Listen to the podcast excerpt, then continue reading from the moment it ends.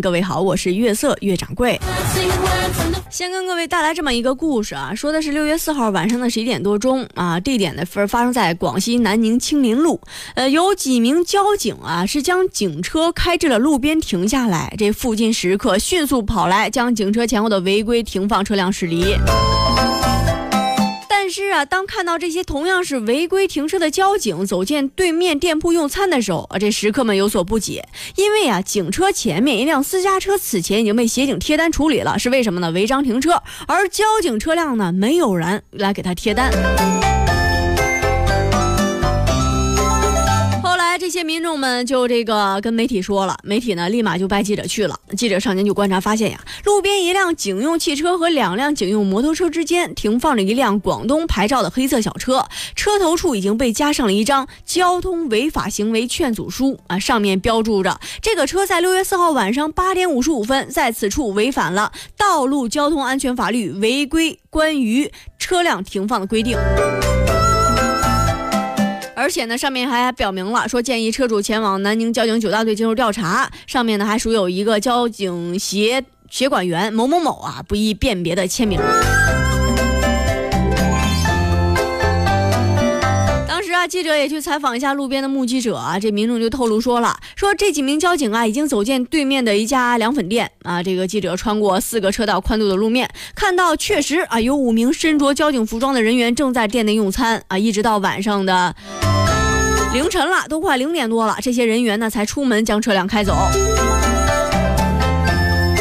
你确实这种啊不许百姓点灯的行为，让记者也非常不解。于是记者就向其中一名交警咨询，说这样停车算不算违章呢？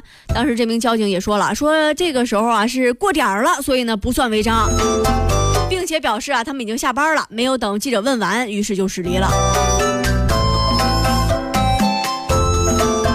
人是没有给我们一个合理的说明啊！这记者后来又咨询了，说南宁交警九大队一名接线人员，当时是记者去采访嘛，电话采访，人家就表示了，说按照相关规定啊，无论何时在路边没有划线的地点停车，均属于违规停放。如果被贴了单子呢，一般会处以罚款一百五十元不扣分的这种惩罚。那后来，当记者就反映说了，说那有交警车辆同样在没有划线的地点停车的时候呢，嗯，这种情况算不算违规呢？这名接线员啊，显然呢不太清楚情况，也不敢瞎说，就说呢，这种要视具体情况而定。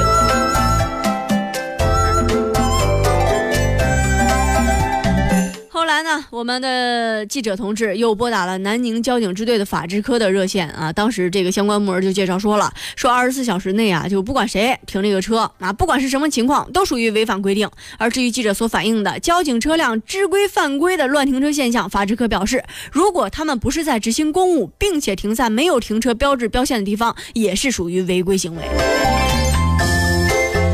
而且呢，他们就要求啊，如果记者有证据，可以向交警部门提交，以便呢进一步核查。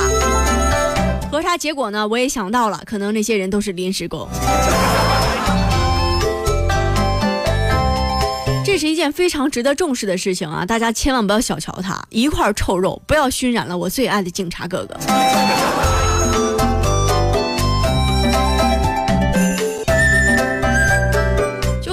反映说：“掌柜的，你今天是不是有心事？你是不是不开心？”哎呀，做一个知性主持人，变化这么大吗？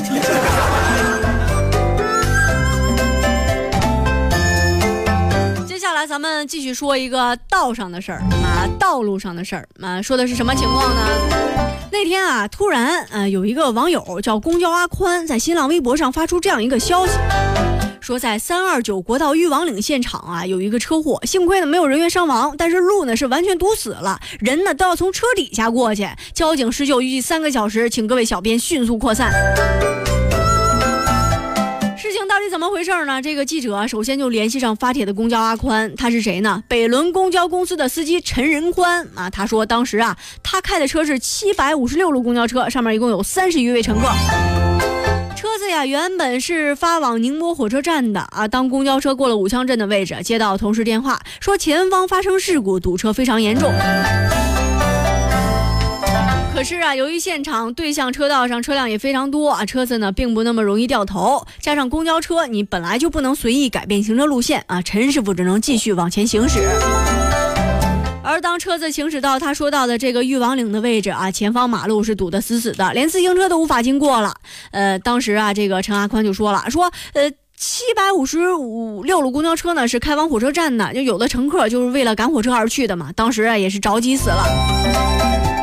就有的人啊，直接从一些大货车底下就爬过去。由于呢，这大货车底盘比较高，呃，就想着自个儿走上几百米，看看呢能不能乘上其他公交车。当时这车子在现场是堵了将近一个多小时，北仑交警呢增派了警力前来现场进行交通指挥啊。幸亏呢，事故现场的马路对面是这个对向车道，在警车开道下，对向的公交车呢都各自掉头，而车上乘客啊也是相互换了一下乘坐方向啊，最终呢就顺利到达了目的地。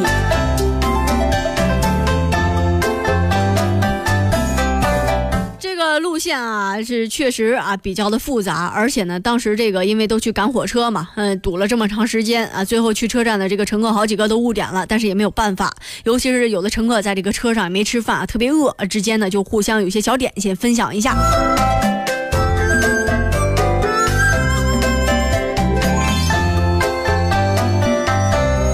其实交通事故我们经常会看到很多啊，这个当发生一些交通意外的时候，我们一定要保持一个冷静。为什么呢？因为刚才我看到这个记者采访这个陈师傅的时候，陈师傅就说到一个观点，就说呢，当时有一个乘客就因为赶火车特别着急，从货车底下就爬过去了。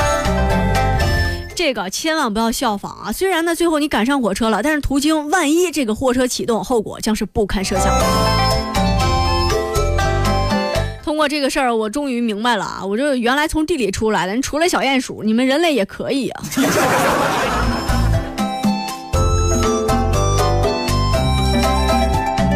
所有的人啊，都都在做正事儿，但是呢，我就看到一些不和谐的因素啊，我必须要说说他们。说的是一对小情侣啊，他们真的是太不要脸了。说这个小情侣，这个主人公啊，男主人公是谁呢？是十八岁的小马。他有一个女朋友啊，当时呢是两个人一块出去玩了啊，出去玩之后呢，带了两千九百块钱，结果第二天就挥霍完了，正好这女朋友啊，这个脚还给扭了，于是两个人蜗居小旅馆，就萌生了抢劫的念头。十八岁萌生什么抢劫的念头？十八岁你蜗居什么小旅馆？